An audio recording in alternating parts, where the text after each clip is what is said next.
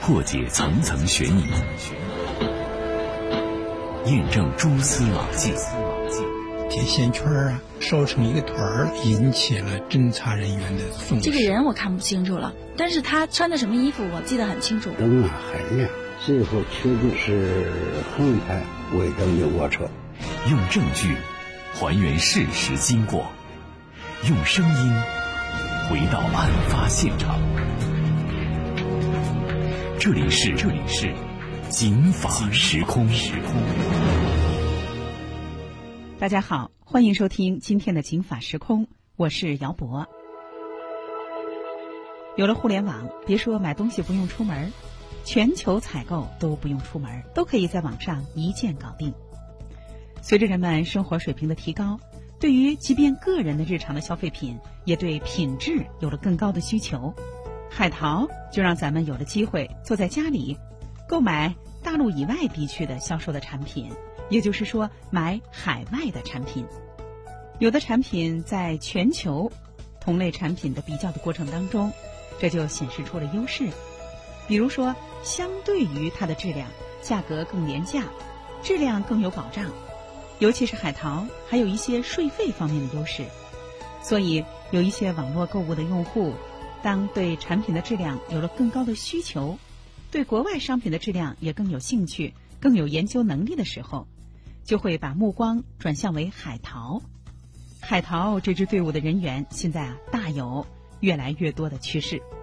但是，相比于在国内购物，海淘毕竟是买国外的东西。特别是随着几年前电子商务法的实施，海淘呈现出了新的格局。这之前的什么空姐带、人肉杯少了没了，剩下了几种不同类型的海淘。那么就目前而言，海淘现在在电子商务法新的法律背景下有哪几种形式？这几种形式各有什么特点？性价比怎么比较？更重要的是，有什么利弊？适合哪些不同的人？今天的警法时空，咱们就在双十一期间给大伙儿说说海淘。咱们说说海淘分几种，风险大不同。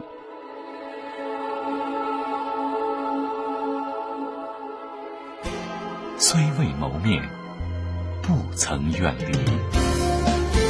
这里是警法时空。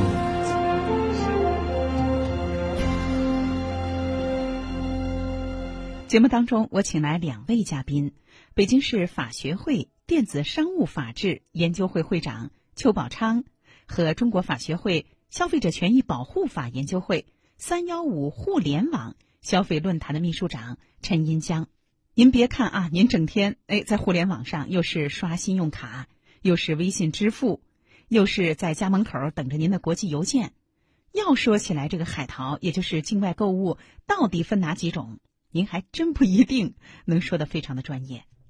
那下面咱们就一块儿来听邱宝昌给我们介绍介绍，这海淘也就是境外购物，它到底分哪几种？最重要的是，这不同的几种渠道和类型有什么不同？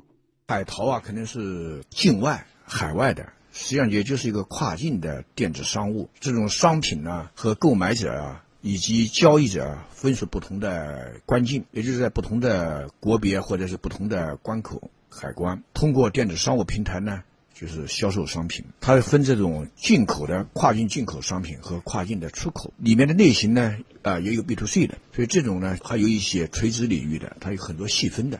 三种方式，一个是通过跨境电商的平台，这个就平台要起到责任；再一个就是你要是自己去买，那你肯定就是要。对它的知情呐、商品呐各方面你要在了解，还有他的售后服务对你怎么承诺。第三个就是让你是通过这种代购，代购就是人家是以你的名义去买的，那所有的责任都是你自自己要承担，所以这个要分清楚。那平时大家光顾的比较多的一些跨境电商的平台，哪些都属于这几种类型呢？咱们来听邱宝昌的介绍。你像这个原来的网易、淘宝里面也有，京东里面也有，都有这种。跨境电商平台提供一些服务。刚才讲这三种模式呢，一种是通过跨境电商平台去购买商品，这是一种；还有一种呢是到境外的这种交易平台去购买商品。再有一种就是委托别人去代购，这个代购实际上委托代购呢，也就是也是一个平台的，实际上它不仅仅是名义上是代购，实际上是一种经营行为。所以这就消费者呢要选择好。如果说我们的这种经营者都是诚信的，都应该差不多。但是代购呢，实际上它不是一种经营，严格上代购是你通过小的朋友圈里面找人代购。如果它作为一个经营，它就是一种交易行为了，它就不是代购了。所以您看，有了电子商务法之后，目前大家买国外的东西的时候，基本上是三种。第一种呢，就是跨境电商平台，哎，像淘宝、天猫就属于这种。第二种呢是，那我出去买哈，我到境外的交易平台上去买。实际上，这是两种合法的，也是呢有一定监管的渠道和平台。而有了电子商务法，实际上啊，打击和消灭的 就是那种人肉代购、空姐带、人肉背。但是呢，这样的一种行为呢，有时候它也会改头换面的来进行交易。不过呢，因为平台的监管，大多数都流入了闲鱼类似的二手平台。但我们看到很多呢都是本人代购或者是个人代购，然后呢卖的是新品。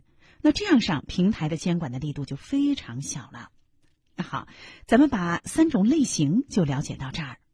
那我们说，实际上境外代购呢是两种，一种呢是像天猫啊、京东这样的，我在这样的跨境电商的平台上买国外的东西；一类呢就是我到国外去，到他的这个境外的电子商务平台上去买东西。这前两种渠道要说起来都是有监管的，当然了，监管的强弱也不同。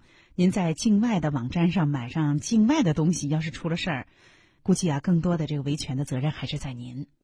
特别是闲鱼，那可能很多听众朋友看到，哎呀，这闲鱼上的这个介绍挺好，价格也确实便宜。但是为什么这闲鱼大家看啊，这交易的活跃度确实有限？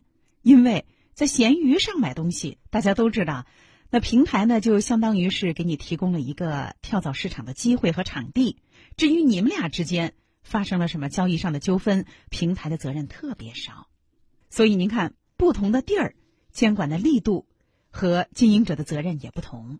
那下面咱们就来请陈银江给我们分析一下这几种不同的跨境电商的类型，经营者有什么样的不同的责任。它具体来说，我觉得它可能表现的有一种，就是说它这种进口的呃保税的。那么这一种进口保税呢，它是什么概念呢？实际上就是说我们的这一种跨境电商平台。把它已经成批的买到我们的保税区来了，然后你一下单之后，他就给你发货。这个呢，实际上消费者呢还是要交这种关税的。还有一种呢，它就是这种进口的完税，实际上它相当于什么呢？就是说我们的跨境电商的这种经营者，他实际上就跟你买进来了，从国外的网站看到之后，他实际上从国内的网站就给你发货了。还有另外一种就是说，直接的是这一种海外直邮。那么这种也就是说，我们可能是纯粹的就是那种海淘产品。这种呢，我们消消费者。看到的是在境外的网站上看到，那我们下单之后，它也是从境外通过这一种境外的物流，然后快递到我们国内的这种消费者的手上。那么前面两种，实际上我们的这种电商的经营者在中间，他承担的责任和义务相对来说就要大一点。他实际上他承担了很多的经营者的这种义务，或者这种交易本身通过这个电商平台来完成的。但是第三种这种海外的这种。代购海外的直邮，那么实际上这种它在中间，它相当于是一个中介，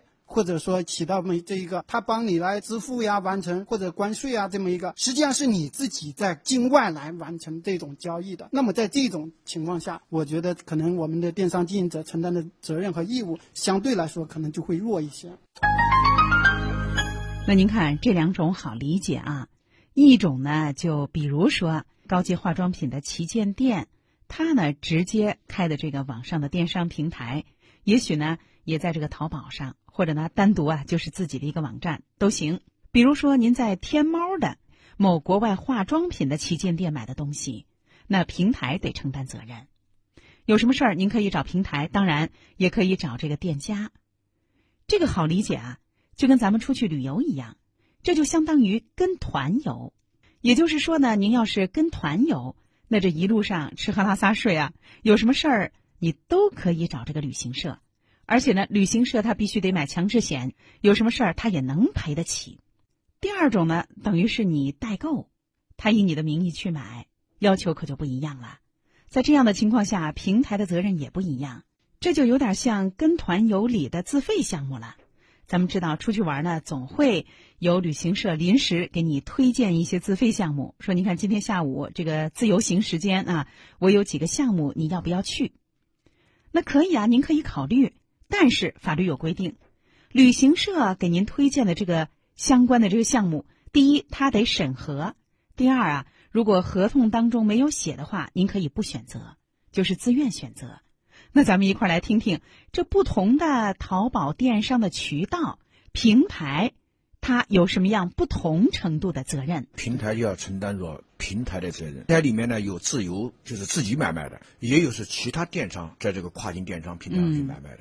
那么你作为平台要起到这个跨境电商平台的责任，在我们电子商务法有规定。嗯另一种刚才讲代购这个问题啊，实际上还是以你以你的名义去买的，所以对商品的属性要求都不一样。你像刚才这个跨境电商，如果是通过在保税区发的货，这里面的它要符合我们中国的产品的标识标志啊，包括这个中文标志都要有。如果说你是一种代购的问题的话，那就相当于在国外买的寄回来，那这里面肯定没有中文标志，相当于你在国外买的，他帮你在国外买的，然后寄回来，这个里面它不是一个通过这种跨境电商平台，它是有很大很大的区别。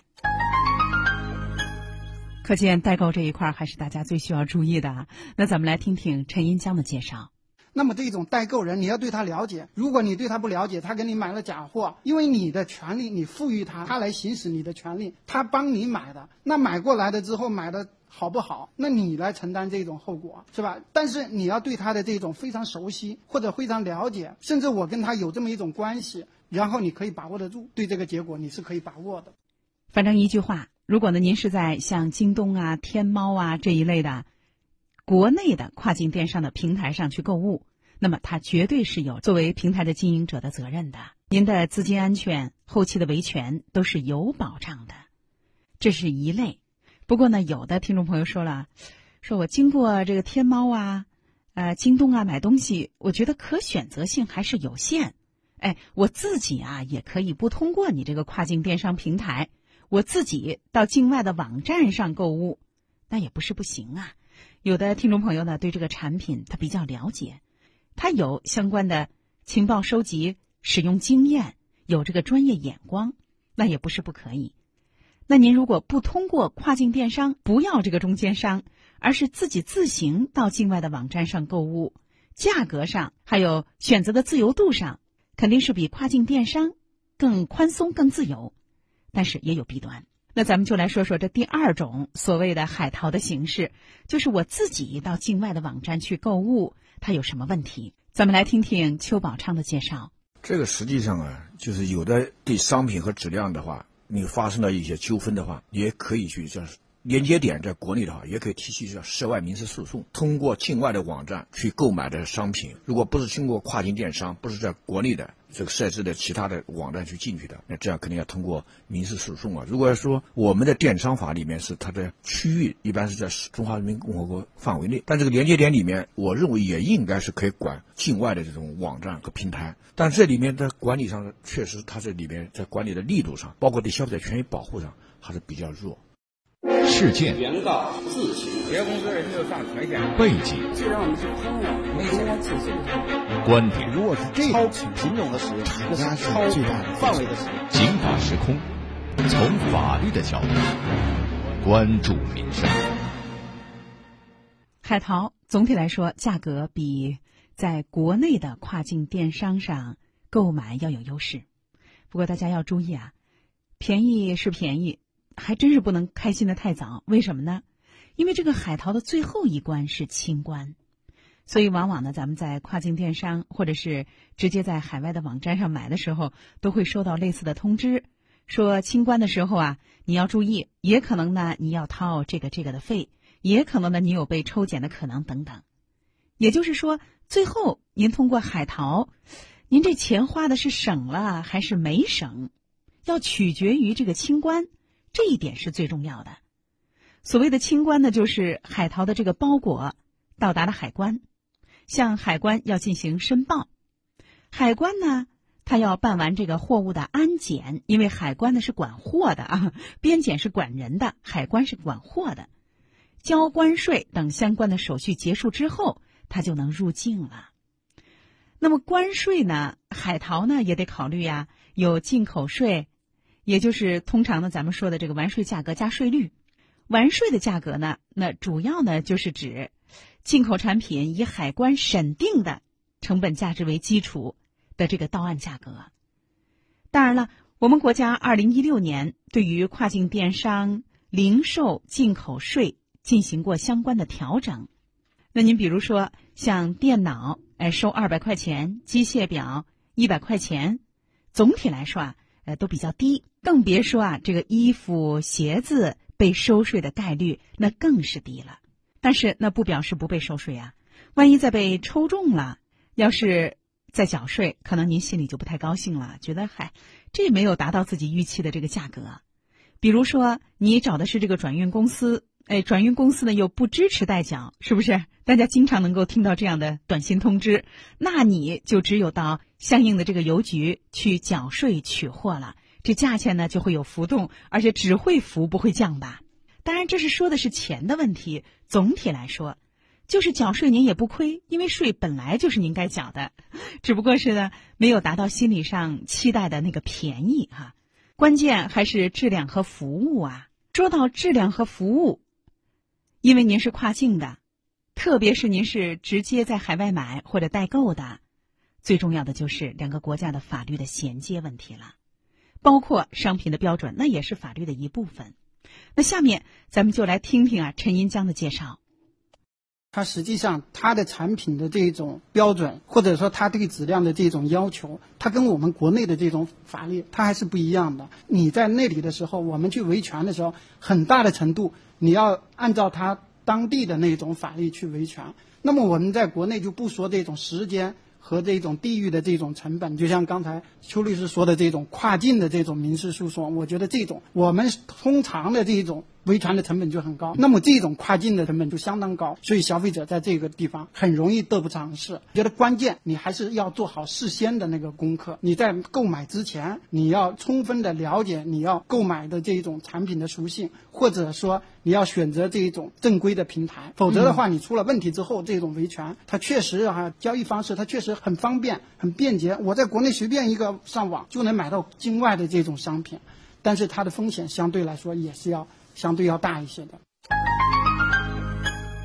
法律是有不同，对商品的要求也不一样，这个咱们能理解。但是有的时候大家要注意，所谓的这个国外的产品，我呢就有我自己自圆其说的一套说法，大家要注意。有些一看就是单方的、强制的，甚至呢是不合理的。下面咱们就来说说，有一种就比如说是代购，他呢就会给你写。因为我是海外代购，所以我不退不换，我也没有什么七天无理由退换这样的一个承诺。但是呢，它是在正规的网站上，比如说天猫啊、京东啊等等哈。那咱们就一块来听听，适用于国内的电商消费平台的七天无理由退换，海淘上的代购这么写行不行？违不违法？咱们来听邱宝昌的分析。实际上，这就是《消费者权益保护法》第二十五条规定很清楚：通过互联网交易购买商品的，可以在七天之内是无理由退货。当然，根据商品的性质不予退货的室内，还有一个可以双方约定，但这个约定不能够去违反法律的规定，不能够去侵害消费者的知情权和这个他的选择权。如果他不同意，你用这种明显的不公平、不合理的条款，通过这种约定来限定的消费者行使无理由退货权利，那也是无效的。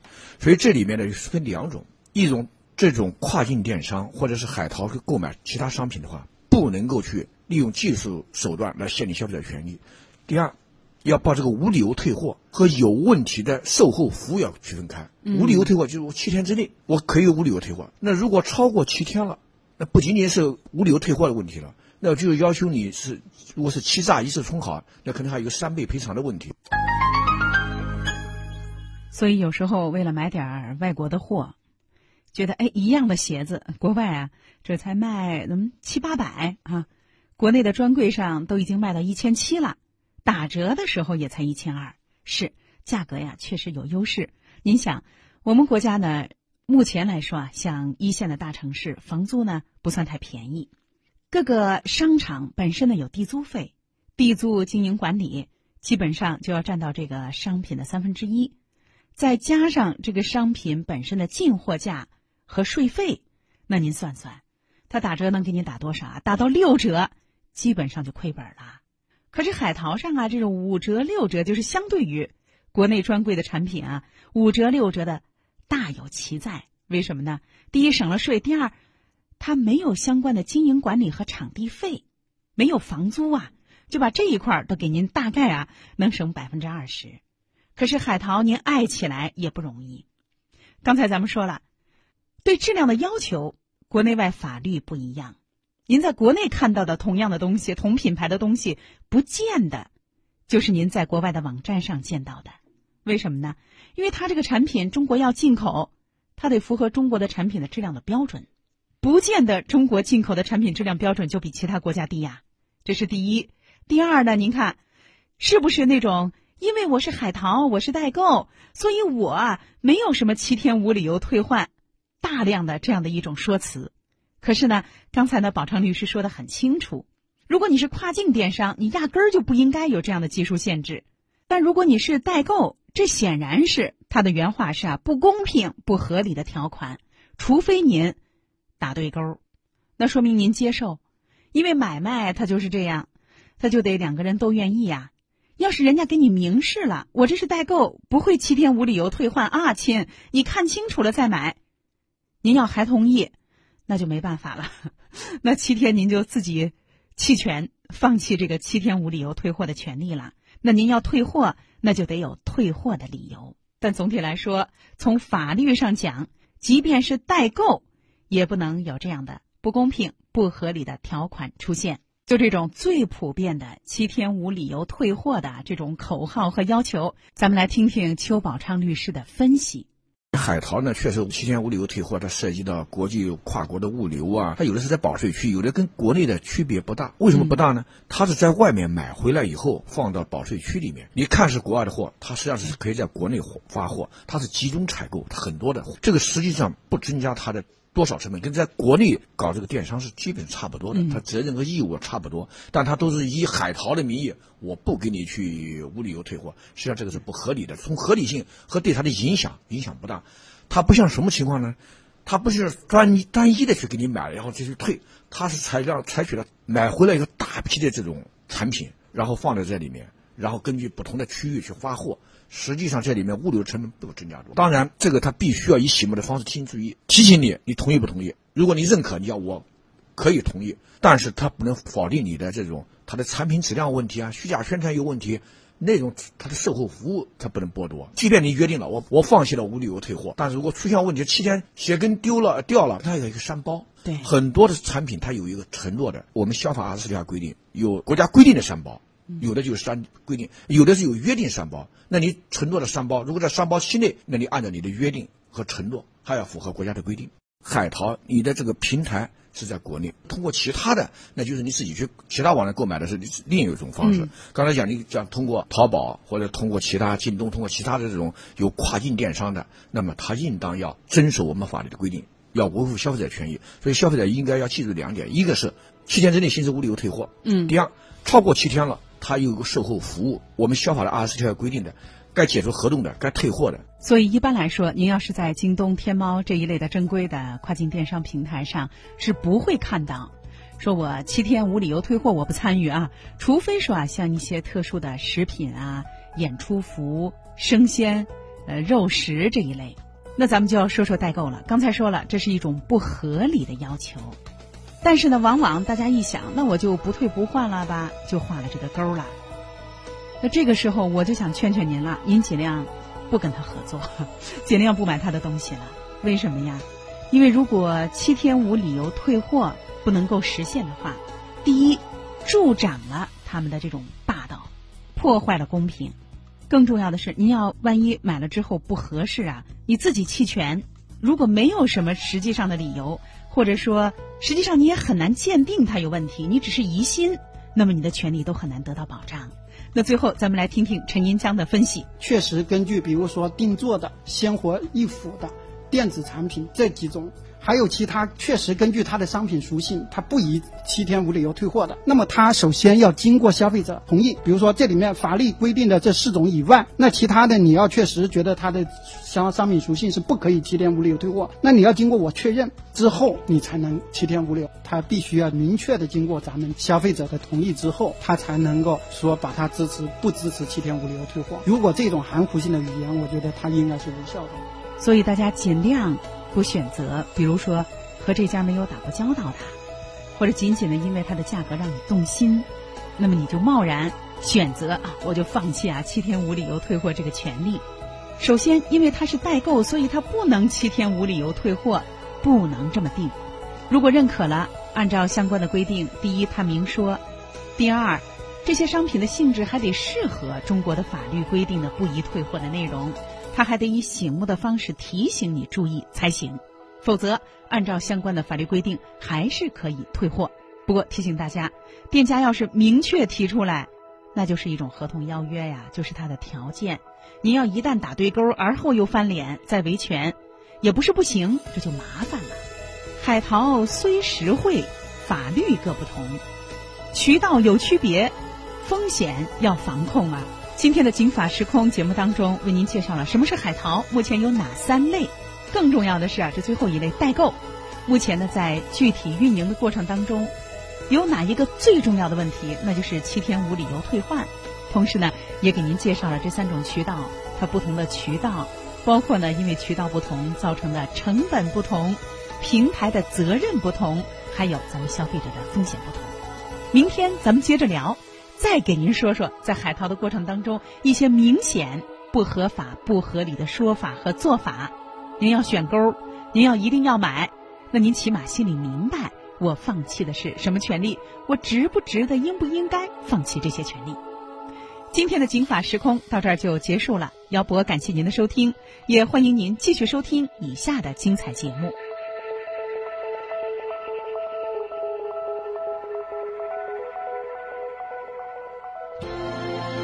法律博大精深，却也鸡毛蒜皮。看似白纸黑字，实则如影随形。公债务到底是什么意思？如何让法律给您的生活带来更多的平安和保障？